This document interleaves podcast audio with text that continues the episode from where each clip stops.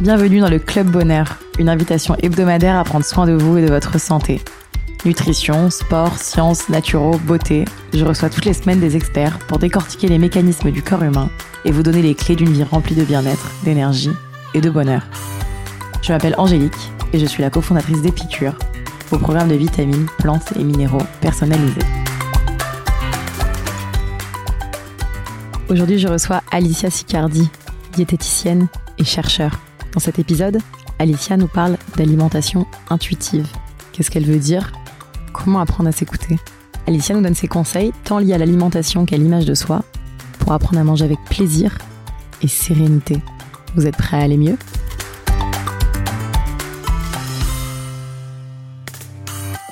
Salut Alicia Bonjour Angélique. Merci beaucoup d'être avec nous dans cet épisode du Club Bonheur. Avec plaisir. Pour te présenter euh, à nos auditeurs, tu as toujours été intéressée par la physiologie du corps et la compréhension des comportements humains. Après une licence de physiologie et un master en biologie, tu poursuis aujourd'hui des recherches sur les centres cérébraux de la faim et sur la régulation de notre rapport à l'alimentation. Tu exerces en tant que diététicienne, où tu as exercé, et tu proposais des consultations qui mettent en avant une approche nutritionnelle plus respectueuse de l'humain et de son fonctionnement. En avril dernier est sorti ton premier livre intitulé L'alimentation intuitive aux éditions Le Duc. Félicitations. Qui nous aide à comprendre notre rapport à l'alimentation et qui nous apprend à manger avec plaisir et sérénité. On te reçoit cette semaine pour parler de ton livre, des étapes pour adopter l'alimentation intuitive et de tes réflexions sur les régimes et l'idéal physique. Pour commencer, si j'ai pas dit de bêtises et que tu veux pas me corriger, est-ce que je n'exerce plus. Hein, voilà. voilà, tu n'exerces plus, tu exerçais. Est-ce que tu peux nous expliquer en quoi consiste euh, l'alimentation intuitive? Alors c'est vaste comme question. Euh, l'alimentation intuitive, comme son nom l'indique, ça concerne l'alimentation et le fait de revenir à plus d'instinct dans l'acte alimentaire que aujourd'hui on intellectualise beaucoup l'alimentation. Le but, c'est de s'en détacher pour revenir un peu plus au corps, à ses sensations, mais aussi à ses besoins, à ses valeurs, à ses convictions, pas seulement juste l'acte alimentaire pour euh, se nourrir, mais également pour tout ce qui concerne notre santé mentale, pas que la santé physique, et prendre en compte vraiment cette dimension mentale dans le fait de manger. C'est harmoniser notre comportement alimentaire à nos besoins, nos envies, mais aussi nos valeurs, nos idéologies. Donc c'est le fait de... Il y a eu plusieurs étapes. Déjà, c'est quelque chose qui a émergé aux États-Unis par deux diététiciennes qui sont Evelyn Tribol et Elise Rich dans les années 95, 1995, hein, euh, suite au constat que euh, leurs patients euh, revenaient 5-6 ans après, qui étaient venus pour perdre du poids, bah, avaient repris tout leur poids, voire plus, hein, et que le problème ne venait pas forcément de l'alimentation, ou en tout cas l'alimentation et le fait de manger sain, de manger moins, de manger mieux, n'était pas forcément une réponse adaptée sur le long terme pour ces personnes-là et pour, pour tout le monde en fait. Et que peut-être il y avait d'autres clés qui résidaient dans d'autres choses qu'on pourrait exploiter, et notamment tout ce qui est en relationnel avec le comportement alimentaire, le rapport au corps et à l'image corporelle. Donc ça va bien plus loin que le fait, enfin que, que ce qu'on a dans notre assiette à proprement parler. À partir de là, il y a plusieurs principes qui ont émergé. Euh, les, principaux, si on résume très grossièrement, bah, c'est de se fier à son corps, à ses sensations corporelles de faim, de satiété. Comme on en entend beaucoup parler pour le sujet de l'alimentation intuitive, c'est répandu. Voilà, on écoute sa faim, sa satiété, pour avoir un acte alimentaire plutôt que les règles générales de société, l'heure sur la pendule ou euh, notre éducation qui nous a dit qu'il faut manger à 8h midi 19h un plat qui est composé de féculents, légumes et protéines par exemple. Et ça, c'est le, le, le, principe qui est le plus connu. Mais en fait, ça va bien au-delà de ça.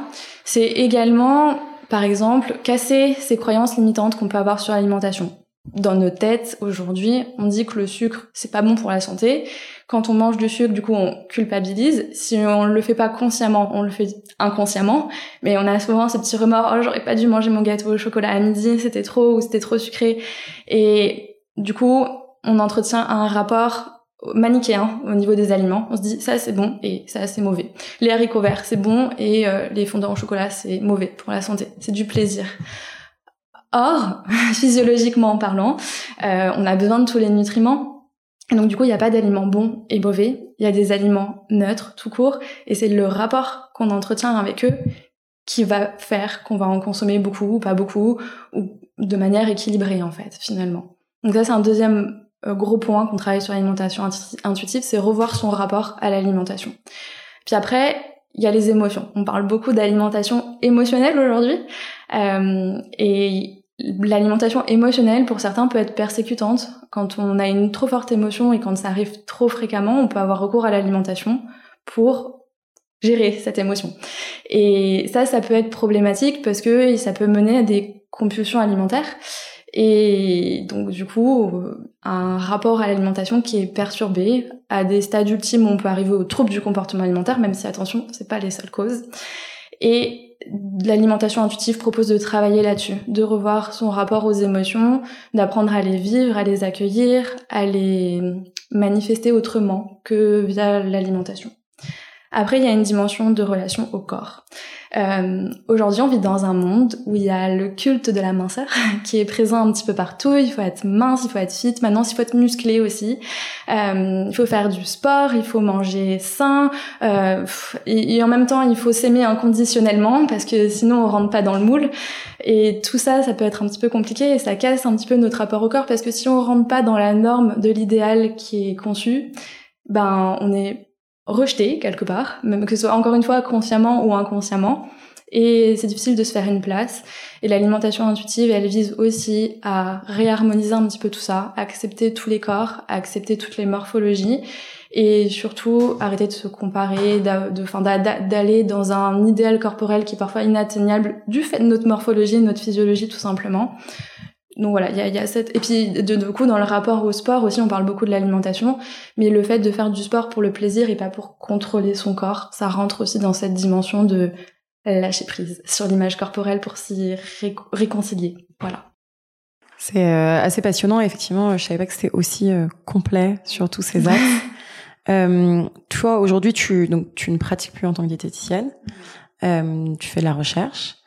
Et notamment, tu me disais, euh, tu fais de la recherche pour essayer de comprendre euh, qu'est-ce qui dysfonctionne euh, entre guillemets ou qu'est-ce qui diffère entre un être qui, je dirais, physiologiquement normal ou arrive à, à, à contrôler ou peut-être pas contrôler, mais à, à, se faire confiance sur ce qu'il consomme sans culpabiliser forcément, etc. Et un être avec une pathologie qui peut être l'obésité, qui peut être du coup peut-être les troubles l'anorexie l'anorexie exactement. Anorexie boulimie hyperphagie. Qu'est-ce qui peut du coup alors euh, qu'est-ce que vous trouvez? Qu'est-ce qui explique euh, tout ça? Ah oui c'est la question qu'on me pose tout le temps. Je suis chercheuse mais qu'est-ce que je trouve? Euh, bah, pas grand chose pour le moment. Il y a des choses qui sont acquises depuis longtemps. En ce qui concerne le comportement alimentaire on a un fonctionnement le corps est fait pour réguler naturellement le comportement alimentaire. Euh, donc là, c'est le côté, on va dire, sain. Je voulais, enfin, je peux te l'expliquer vite fait ou on passe à Alors, le comportement alimentaire serein, on va dire, d'une personne physiologiquement normale qui n'a pas de trouble du comportement alimentaire ni de mauvais rapport à son corps, etc. En fait, on a une petite zone à la base du cerveau qui est pas plus grosse qu'une noisette, qui s'appelle l'hypothalamus et qui régule plein de choses dans notre corps, l'harmonie du corps, mais notamment aussi la prise alimentaire. Donc euh, cette petite zone, elle va percevoir des signaux qui viennent du corps et qui l'informent sur l'état nutritionnel. Est-ce que j'ai trop de réserves ou est-ce que j'en ai pas assez? Et en fonction, bah, va ajuster en nous donnant envie de, enfin, il va nous pousser à rechercher de la nourriture ou au contraire arrêter de rechercher cette nourriture et de la consommer. Je me suis reprise parce que c'est différent de l'envie de manger, qui elle est gérée dans une autre zone du cerveau, qui est une zone qu'on appelle le système de la récompense. En fait, c'est plus qu'une zone, c'est un réseau qui s'étend sur plusieurs endroits dans le cerveau et qui euh, gère tout ce qui va être l'alimentation plaisir, l'hédonisme dans l'alimentation. Donc le fait de faire, de prendre plaisir à manger, c'est une question de survie. C'est parce que si on n'aime pas manger, ben les hommes de Cro-Magnon ils seraient morts parce qu'ils n'auraient pas eu la motivation à aller rechercher à manger et Homo sapiens aujourd'hui n'existerait pas. Donc le plaisir alimentaire est très important en ce sens. Et puis après, il y a, bah, je parlais de l'alimentation émotionnelle tout à l'heure. Il faut savoir que le réseau qui contrôle les émotions et qui les génère dans notre cerveau, il est très finement connecté et à l'hypothalamus qui contrôle la faim physiologique et au système de récompense qui contrôle la faim plaisir. Et l'ensemble forme un énorme réseau qui prend tout le cerveau à plusieurs endroits Et donc du coup, les émotions sont impliquées aussi dans notre prise alimentaire. C'est-à-dire qu'on mange pas on, mange en réponse à des émotions, toi, moi et le commun des mortels, on est tous des mangeurs émotionnels. Et c'est quand ça, ça dysfonctionne, que c'est qu'on mange trop en, en, relation à nos émotions et que ça devient persécutant, que ça pose problème. Mais on a aussi une régulation émotionnelle de nos émotions dans le cadre physiologique. Et enfin, quelque chose qui émerge de plus en plus, c'est l'axe intestin-cerveau, euh, qui régulerait aussi notre rapport, enfin qui régule, hein, qui régulerait pas, qui régule complètement notre euh, appétit, notre satiété également, euh, de par des connexions qui se font entre l'intestin et le cerveau. Puis après, là, je rentre pas dans les détails puisque ça devient complexe, mais il faut savoir qu'il y a ça aussi. Et en fait, chez certaines personnes, ça peut dysfonctionner.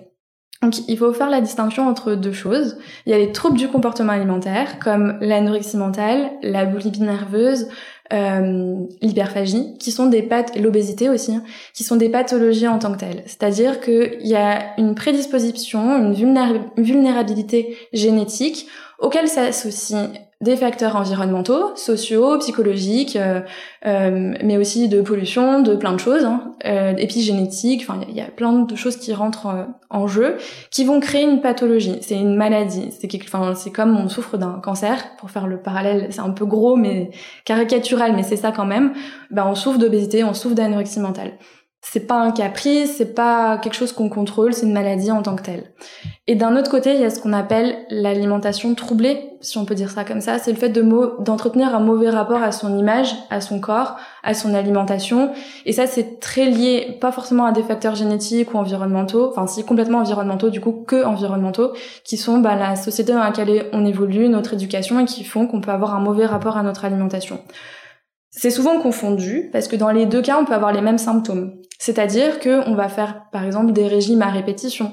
On va avoir euh, des compulsions alimentaires, donc le fait de manger de manière irrépressible, de grandes quantités, sur un court temps, parfois suivi de conduites compensatoires comme le fait de se faire vomir, de prendre des laxatifs pour éliminer ce qu'on a consommé, de jeûner pendant plusieurs jours, de faire du sport de manière hyper intensive derrière pour compenser les calories qu'on a ingurgitées.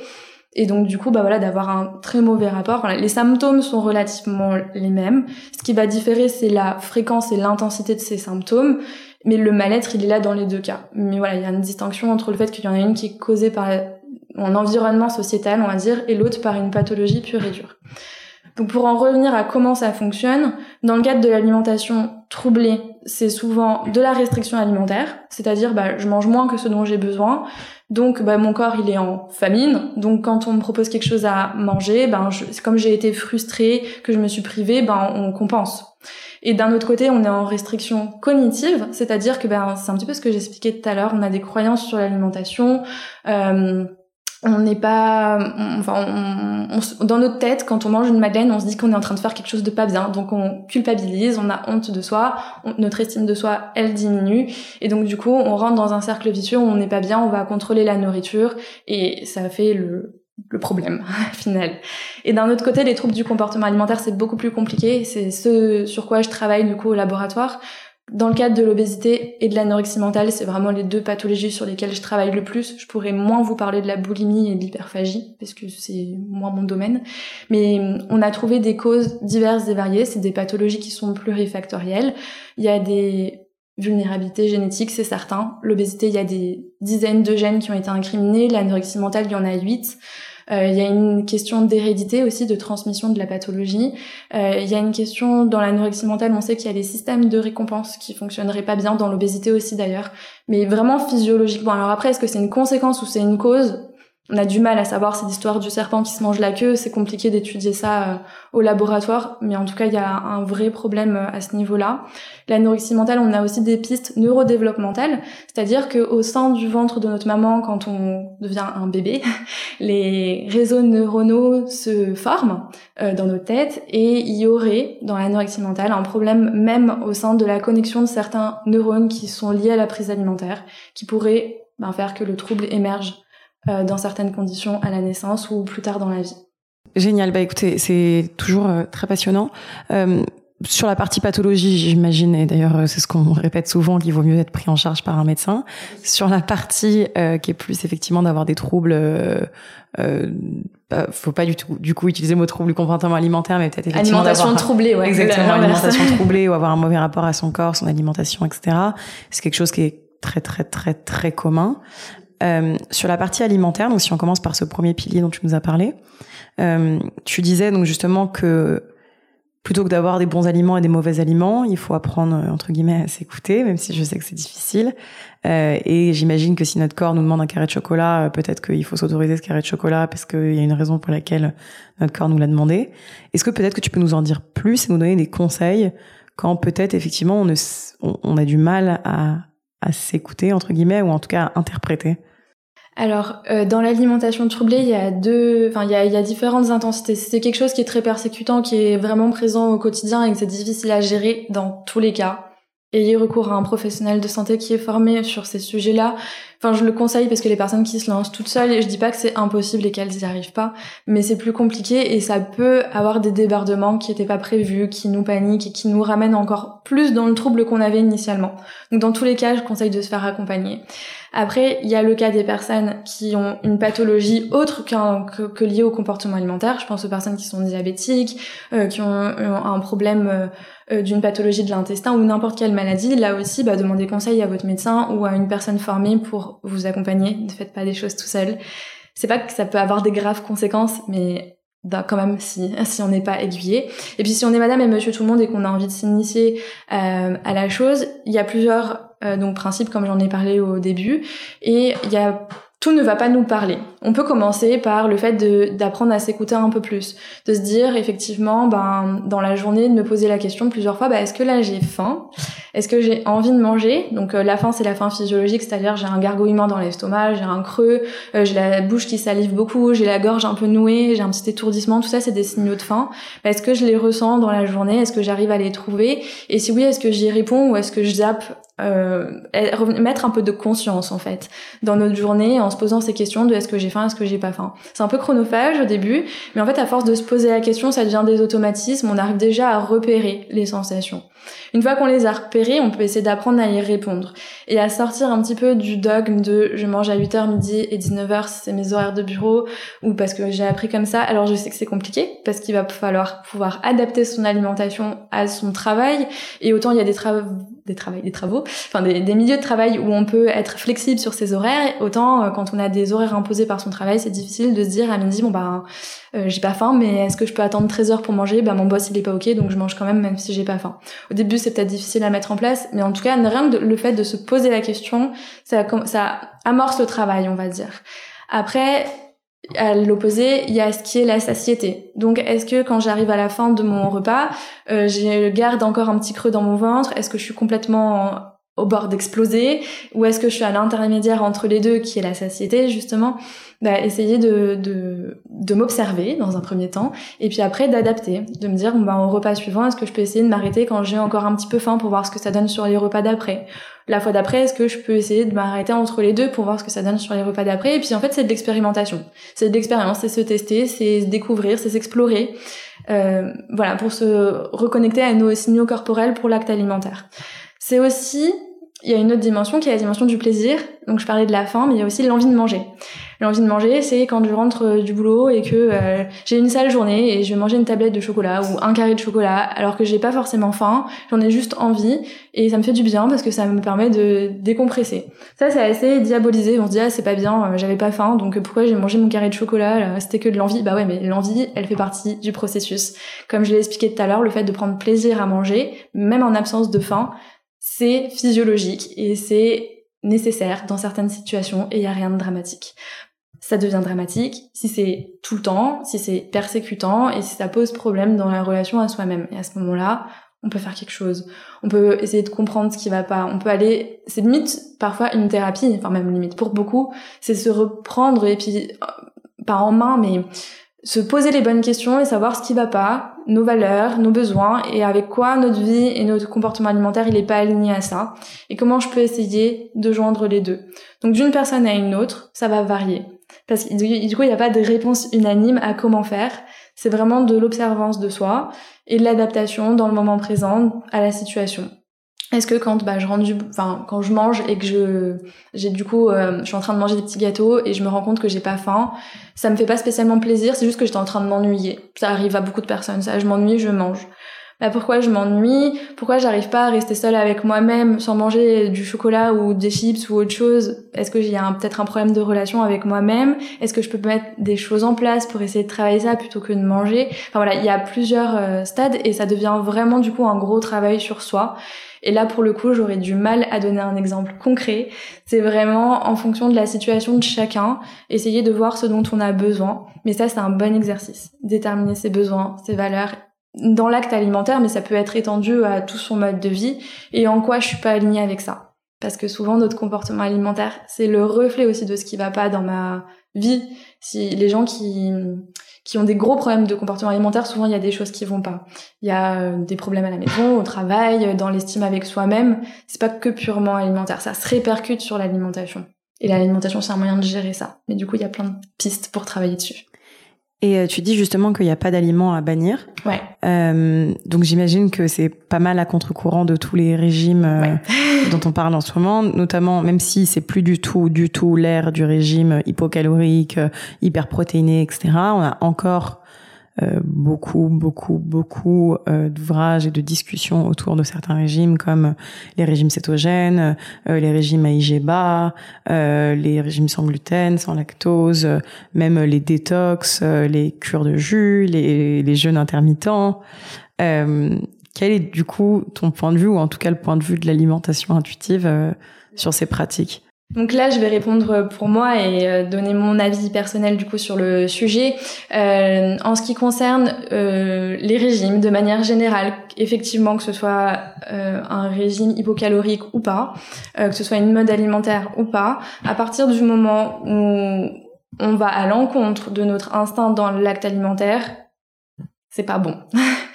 oui, effectivement, le fait de dire qu'il y a certains aliments qui sont bons et pas bons, c'est pas c'est pas serein comme comportement parce que ça nous donne des idées, des croyances limitantes. Il en découle des règles. Bah si c'est bon, faut y manger. Si c'est pas bon, il faut pas y manger. Et ces règles, un beau jour, de toute façon, on y déroge. Et quand on y déroge, on n'est pas bien, on culpabilise, on a une mauvaise estime de soi. Enfin bref, c'est un vrai cercle vicieux. Je prends l'exemple du jeûne intermittent. Si euh, la semaine prochaine j'ai programmé que de toute façon, même si j'allais j'allais avoir faim, eh ben j'allais sauter mon petit déjeuner parce que on m'a dit que c'était bon et parce que c'est à la mode, ben et parce que je pense que ça va me faire du bien, c'est pas une bonne raison. Par contre, si vous arrivez jeudi et que effectivement euh, le matin, quand vous vous levez, vous avez pas faim, vous sautez le petit déjeuner, vous attendez d'avoir faim pour prendre votre repas d'après, bah ouais, vous avez fait un jeûne intermittent, mais en soi, comme il n'était pas programmé et comme vous vous êtes écouté, bah ça pose pas de problème en soi. Donc, je suis pas contre tout ça. Je dis juste que ça dépend de comment c'est fait. Et si vous pensez que de boire des jus euh, détox et des jus de fruits et des jus de légumes pendant une semaine, ça va vous faire du bien et que vous en êtes convaincu, faites-le. Je suis pour l'expérimentation. Mais est-ce que ça va avoir un réel bénéfice sur le corps? À long terme, certainement pas, parce que si la semaine d'après, euh, vous, vous, vous êtes donc affamé, la semaine d'après vous récupérez du coup tout ce que, en termes alimentaires, euh, ce que vous avez bah, pas mangé sur cette semaine de jus détox, est-ce que ça a eu un réel effet positif? Je suis pas convaincue. Et deuxièmement, est-ce que vous, vous allez vous sentir bien d'avoir fait ça? Je suis pas convaincue non plus. de toute façon, ça altère le comportement alimentaire parce que vous allez récupérer tout ce que vous avez loupé la semaine d'avant. Enfin bref, c'est là aussi des cercles vicieux qui se mettent en place. Et oui, je ne nie pas le fait qu'il y a des aliments ultra transformés, que on vit dans un environnement pollué, qu'il y a des choses qui, d'un point de vue santé, ne sont pas l'idéal. Je, je nie pas tout ça, je dis juste que c'est pas des raisons suffisantes pour s'en priver tout le temps qu'il faut peut-être désintellectualiser un petit peu l'alimentation y aller juste justement avec instinct et se dire bah, si j'ai envie de ça, c'est peut-être parce que j'en ai besoin. Et ok, il y a un peu d'additifs dedans et si j'en mange tous les jours et en grande quantité, à long terme, on est bien d'accord que c'est pas bon. Mais justement, le fait de s'en priver tout le temps, ben justement, on y pense plus encore à ces aliments-là. Et quand on en a envie, on culpabilise. Le but là, c'est vraiment de faire table rase, de se dire si j'ai envie de quelque chose ou que j'ai mon corps me demande quelque chose, je le mange. C'est un petit peu dangereux au début. c'est pour ça que je conseille de se faire accompagner. C'est parce que quand ça fait des années qu'on est dans la privation, la frustration ou dans les croyances alimentaires qui sont très ancrées, le jour où on nous dit bah en fait il faut faire la paix avec tous les aliments et qu'on va du coup aller manger tout ce qu'on veut, on va aller se jeter sur des aliments pour lesquels on s'est privé. Il peut y avoir pendant un moment une grosse consommation d'aliments transformés ou d'aliments sucrés ou d'aliments gras et c'est pas grave, à condition qu'on soit encadré pour pas que ça parte en vrille complètement derrière. Parce que ça, c'est une partie du travail, c'est la partie euh, émergente de l'iceberg. Il y a tout le travail dessus de pourquoi j'ai ce comportement alimentaire, pourquoi j'ai été dans la prévention, comment je peux régler ça, comment je peux travailler sur mes croyances, euh, comment je peux revoir toutes les croyances alimentaires que j'ai, les décortiquer, les déconstruire complètement pour réentretenir enfin retrouver ou trouver tout simplement un bon rapport à mon alimentation et à mon corps. Et si ce travail-là, pardon, je le fais pas en parallèle du fait de manger de manière inconditionnelle ce qui me fait plaisir, ben j'ai fait que la moitié du travail et ça peut avoir des répercussions qui sont pas bonnes. La prise de poids à l'excès, euh, accentuer une pathologie comme un diabète qui est sous-jacent par exemple ou n'importe quoi, enfin c'est pas bon pour la santé non plus. Donc c'est trouver le juste milieu et surtout si on a besoin d'aide, se faire accompagner, le but étant de retrouver de la neutralité dans l'acte alimentaire ne plus mettre l'alimentation comme étant la solution de tout, euh, comme étant un outil pour contrôler son corps, un outil pour nous procurer du bonheur, parce qu'il y en a beaucoup qui pensent qu'en mangeant bien euh, toute notre vie, et euh, puis manger bien, il y a ce qu'on entend par manger bien, mais en tout cas manger comme c'est la mode aujourd'hui, healthy comme on dit, c'est ça qui va nous, nous octroyer bonheur et santé jusqu'à la fin de nos jours. Bah non, c'est pas vrai. Hein. Il y a des tas de gens qui mangent tout ce qu'il y a de plus équilibré au sens où on l'entend aujourd'hui et qui finissent quand même avec un cancer et pourtant ils n'ont pas mangé de pesticides. Enfin, je veux dire, il y a on accorde trop d'importance, je pense, à l'alimentation. Et euh, ce qui est assez vrai, hein, euh, et, je pense qu'effectivement, euh, c'est pas avec un muffin qu'on va se, filer un cancer. ni même avec 10. exactement, ni même avec 10. Et c'est peut-être plus en stressant de manger ce muffin qu'on se filera le cancer. Ouais, donc peut-être qu'il faut parfois effectivement avoir un, un, juste équilibre et de la mesure. Pour terminer, j'aimerais qu'on parle un peu de ce rapport au corps, euh, qui est effectivement donc euh, cette trend du summer body, tous ces corps sur Instagram. Avant, il fallait être filiforme. Maintenant, il faut avoir des formes, mais pas trop. Il faut avoir des fesses, il faut être musclé. il faut, il y a effectivement souvent une case dans laquelle rentrer, que ce soit pour les hommes et même pour les femmes, même beaucoup pour les femmes et qui effectivement, comme tu disais, parfois rentre complètement à l'encontre de son métabolisme ou même juste de sa morphologie. Quels sont tes conseils pour s'en extraire un peu, même si c'est difficile parce qu'on est entouré de ça euh, Oui, en tout cas pour apprendre à s'accepter. Euh... Alors là, oui, effectivement, c'est pas en trois phrases que je vais résoudre ça. Euh, ça demande du temps déjà, et puis ça demande de, de, sortir pas du déni, mais de déjà de se rendre compte de la situation. Il y a beaucoup de personnes qui euh, sont dans une situation où elles n'ont même pas conscience qu'elles sont dedans. Je m'explique. Il euh, y a Madame et Monsieur tout le monde qui euh, va faire attention à ce qu'il mange, va le dire, mais ne va même pas en avoir conscience, qui va faire euh, son sport non pas pour le plaisir, mais vraiment pour le but de avoir son summer body pour aller pouvoir l'exposer sur la plage et qui est en fait dans un mode automatique, on va dire, de pensée et d'action qui conduisent à ça et qui n'en a pas conscience. Alors si elle, elle n'en souffre pas, c'est pas problématique, euh, mais finalement je pense que ça pèse euh, tout le monde. mais la première chose c'est déjà d'en avoir conscience, avoir conscience de ses actes, et de et des des fonctionnements de de ce qui nous entoure de l'environnement dans lequel on évolue. Et ça je pense que il y a quand même pas mal de courants de body positive, de choses comme ça qui émergent et qui qui permettent de pointer tout ça du doigt et de nous en faire prendre de plus en plus conscience. Mais après, voilà, la, prise de conscience en tant que telle, elle est personnelle. Il n'y a pas de moment où il va y avoir un déclic ou de manière d'avoir un déclic. Et est-ce qu'il faut avoir un déclic? Je suis pas sûre non plus. Mais en tout cas, c'est au ressenti. À partir du moment où on sent qu'on a quelque chose qui ne nous convient pas dans notre rapport au corps, c'est prendre un pas de côté et euh, essayer, essayer de se créer un environnement le plus neutre possible en termes de rapport au corps. C'est-à-dire que euh, je pense aux réseaux sociaux du coup qu'on a abordé, euh, ben pourquoi pas se désabonner des comptes qui euh, vont dans ce sens-là et qui nous persécutent. Est-ce qu'on en a vraiment besoin de se comparer à des images de standards de beauté qui sont souvent retouchées ou en tout cas qui sont, les personnes qui s'affichent sont des personnes qui ont du temps pour faire 10 heures de sport par jour. Je caricature peut-être beaucoup, mais en tout cas qui qui n'ont pas forcément une vie comme Madame et Monsieur tout le monde, qui vont pas forcément au travail à 8 heures le matin et qui sortent à 19 heures, qui ont des enfants à aller chercher ou pas, mais enfin qui qui ont qui ont le temps, qui ont parfois une morphologie qui est adaptée à ce culte de l'image corporelle ou parfois qui ont un merveilleux outil qui s'appelle Photoshop qui voilà c'est pas forcément la réalité de ce qu'on voit. Donc si ça nous persécute et que ça nous apporte pas de positif et qu'on se compare et que cette comparaison nous fait souffrir ben on enlève en fait des réseaux sociaux et on va essayer de s'abonner à des comptes qui euh, promeuvent la hum, diversité des corps et euh, pour avoir des images peut-être plus positives au... enfin positives en tout cas qui nous font moins de mal, on va dire, dans notre rapport au corps au quotidien. Parce que ça, l'impact vraiment de voir ces images-là, je pense qu'il est très important.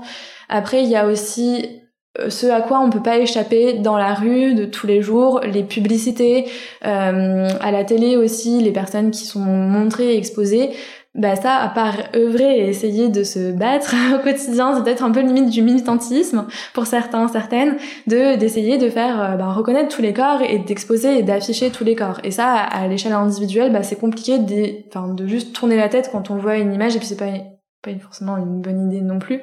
Mais hum, au quotidien, il y a des petites choses qu'on peut mettre en place, c'est aussi éviter de se checker. Euh, quand on se regarde dans la vitre, quand on passe dans la rue, qu'on voit une vitre d'un restaurant, puis qu'on se regarde, essayer, des, quand on s'en rend compte, en tout cas, se dire mais pourquoi je fais ça, euh, où est le problème, et puis peut-être aussi d'entamer un, j'allais dire une thérapie, une, euh, enfin euh, un travail sur soi-même, de où vient ces, d'où viennent ces complexes, qu'est-ce que je peux faire pour aller mieux, euh, qu'est-ce que je peux faire pour m'en détacher, est-ce qu'il y a des petites choses que je peux mettre en place dans mon quotidien? Souvent c'est en se faisant accompagner, hein, c'est, il y a des personnes qui arrivent tout seuls, mais je pense que de se faire accompagner, ne serait-ce que pour une ou deux séances avec un psychologue qui est spécialisé dans l'image corporelle par exemple, ça peut être intéressant. Il y a aussi, euh, en ce qui concerne le summer body, souvent c'est en lien avec le sport. Euh, on fait souvent des activités physiques. On va, genre les, personnes qui veulent avoir ce summer body vont souvent peut-être à la salle de sport. Euh, j'ai rien contre les salles de sport, j'ai rien contre le fitness, j'ai rien contre la musculation. Euh, à mes heures perdues, j'en fais moi aussi pour me défouler, mais parce que c'est un défouloir, que c'est pratique et que c'est rapide et que j'ai pas besoin d'aller à Punta Cana pour euh, euh, me détendre et me défouler, voilà. mais il n'empêche que c'est quand même des sports où on a sans cesse un contrôle de soi, parce que quand on est en train de faire une répétition, on se concentre sur le mouvement, on est en, train de se dire ah bah là je suis en train de travailler mon fessier machin euh, pour avoir mon bouti pour l'été, ouais, mais quand on se concentre dessus, forcément psychologiquement ben, on pense à notre rapport au corps, on pense à notre image corporelle, on pense à faire mieux, à se dépasser, ce qui est bien parce que c'est le but du sport, mais qui dans un dans, dans l'angle de la morphologie et du rapport à soi, c'est quand même problématique. Et le conseil que je peux donner aussi, c'est donc du coup en lien avec ça, c'est de choisir un sport qui nous fait bouger, qui nous fait du bien, mais mentalement et qui n'est pas à but premier de contrôler son corps. Et pour ça, il y a plein de choses. Il peut y avoir de la danse, il peut y avoir, euh, je sais pas moi, de l'escalade, de l'aviron, se détacher en fait des sports qui sont utilisés aujourd'hui pour contrôler le corps. En tout cas, si ça nous persécute encore une fois, et si on sent, et les personnes concernées le savent, que quand elles sont en train de pratiquer, elles le font pas pour se défouler, des fois elles détestent ça même, elles sont mal, euh, et, elles le font quand même, euh, pour avoir ce but de mon corps qui sera parfait cet été. Donc voilà, changer de sport. Écoute, c'est super intéressant et je pense qu'effectivement, il faut euh, avoir aussi euh, la mesure de dire qu'effectivement, c'est si vous vous sentez persécuté. Je pense qu'il y a des personnes aussi qui aiment avoir un corps qui est, qui est fort, qui est puissant, aussi pour ce que ça représente. Oui, voilà, c'est pour ça que je disais que j'ai rien contre la musculation et que, enfin, je, il y a, pas de problème avec ça. C'est si c'est persécutant, mais de toute façon pour tout, hein, parce qu'une personne qui mange euh, qui, qui, choisit des aliments qu'elle considère comme étant sains et qui fait du sport et qui s'entretient, qui a envie d'avoir une bonne hygiène de vie au sens où elle l'entend dans son propre référentiel et que ça la persécute pas, elle n'a pas besoin de tout plaquer, tout changer. Et pour passer à autre chose, c'est son propre mode de vie qui est intuitif et qui lui correspond. Après, le problème aujourd'hui, c'est qu'il y a beaucoup de personnes qui sont dans ce mood-là de, de faire ce sport, de faire, de manger sain, de manger pour des questions de santé, et c'est tout à fait légitime puisque c'est ce qui est prôné, mais qui sont pas bien au final. Et, c'est bien d'avoir une santé physique, si la santé mentale elle suit pas, et la santé sociale elle suit pas, c'est compliqué aussi. Je parle de social parce qu'il y a des personnes qui euh, vont refuser des invitations au restaurant parce que au restaurant il y a des frites et des hamburgers qui sont proposés et ça va pas parce que ça sort du truc ou s'il faut que ce soit ça tombe sur le jour du cheat meal. Enfin, c'est ça en, la, santé sociale empathie également quoi. Exactement. Et euh, c'est vrai que c'est le cas euh, pour tout régime assez euh, restrictif, interdit alimentaire. Tout régime tout court. oui, exactement.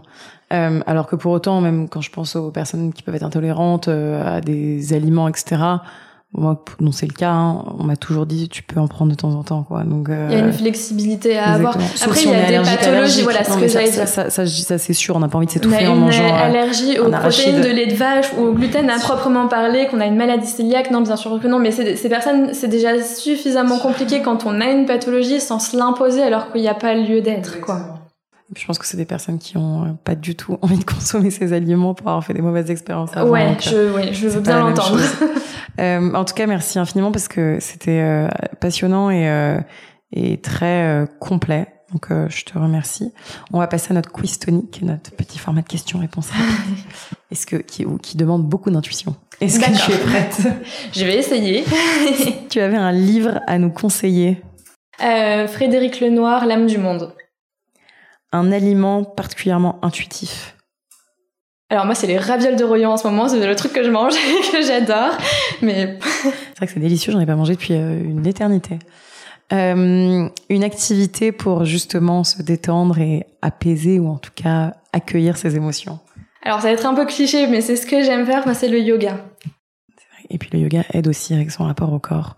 Oui. Euh, parce que le yoga permet parfois de comprendre qu'on on peut être très bon dans des choses, moins dans d'autres. Et donc euh, il y a de l'humilité. c'est ok. Exactement, c'est ok. Et que son corps a des super pouvoirs, il y en a d'autres un peu moins, mais, mais ça, ça dépend des jours. Exactement. Un rituel qui t'accompagne où que tu sois? Euh, j'en ai pas. J'en ai vraiment pas. je, je, je, prends les choses comme elles sont et je fais au moment présent. Ouais, c'est ça. Dans ma tête, je me dis qu'on fait dans le moment présent en fonction de son référentiel. C'est ma routine de tous les matins. C'est intuitivement qu'est-ce que je vais faire ce matin. C'est très bien. C'est ça. Si un lieu qui t'apaise. Euh, ma chambre. c'est voilà, là aussi très bateau, mais c'est quand je j'ai besoin d'aller là-bas. c'est bien sa chambre. Si tu avais un mantra, un motto, une phrase à nous partager. Bah, c'est un peu celle que je me dis le matin. Chacun fait comme il peut dans son référentiel. Je me l'applique à moi-même et j'essaye de, j'essaye, je dis bien j'essaye, de me l'appliquer dans mes relations aux autres, ce qui est pas toujours évident. Avoir un peu d'empathie. Euh, la prochaine personne que je devrais interviewer? Euh, Rim Trabelsi de chez Clear Fashion, si vous la connaissez pas. C'est tout ce qui concerne la mode éthique. Euh, je sais pas, c'est, euh, je pense que ça fait partie aussi de son bien-être. Génial. Voilà. Eh écoute, c'est passionnant, c'est vrai qu'on a jamais parlé. On a fait la clean beauty un peu, mais pas encore la clean entre guillemets fashion. Euh, Est-ce que tu as un dernier conseil à donner à nos auditeurs et à nos auditrices avant de nous quitter?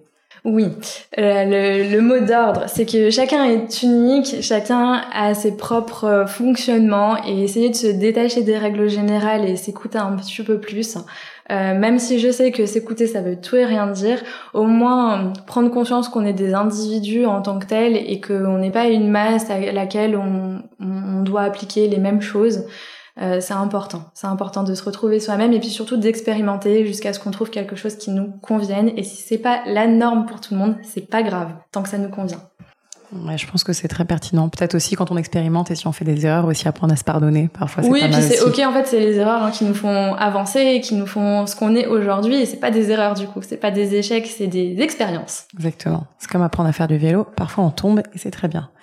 Euh, pour te retrouver, donc, euh, ton site internet aliciasicardi-diététicienne.fr, mais tu n'exerces plus. Je n'exerce euh, plus, il n'est plus du tout à jour, mais il est là. Il y a un blog, il y a des articles à lire, et si on veut te parler, j'imagine que tu peux répondre. Oui, tout à fait. Et sinon, ton livre aux éditions Le Duc, l'alimentation intuitive. Est-ce qu'il y a un autre endroit où on peut te trouver ou c'est déjà très bien? Bah, je suis sur Instagram aussi, pas très active, mais j'y suis et je réponds du mieux que je peux quand on me quand on m'envoie des petits messages. Quand on te demande un peu un peu d'aide et quelques clés. Et eh ben merci infiniment en tout cas, j'étais ravie de te recevoir. Merci à toi, c'était un plaisir. Si vous sortez reboosté, remotivé, réénergisé par cette conversation, n'oubliez pas de partager l'épisode, mais surtout nous laisser 5 étoiles et un commentaire sur l'application Apple Podcast. Pour plus de contenu sur le bien-être et un récap de l'épisode, rendez-vous sur epicure.com. Et si vous avez des questions à poser à nos invités, on se retrouve sur notre compte Instagram, épicure. À la semaine prochaine!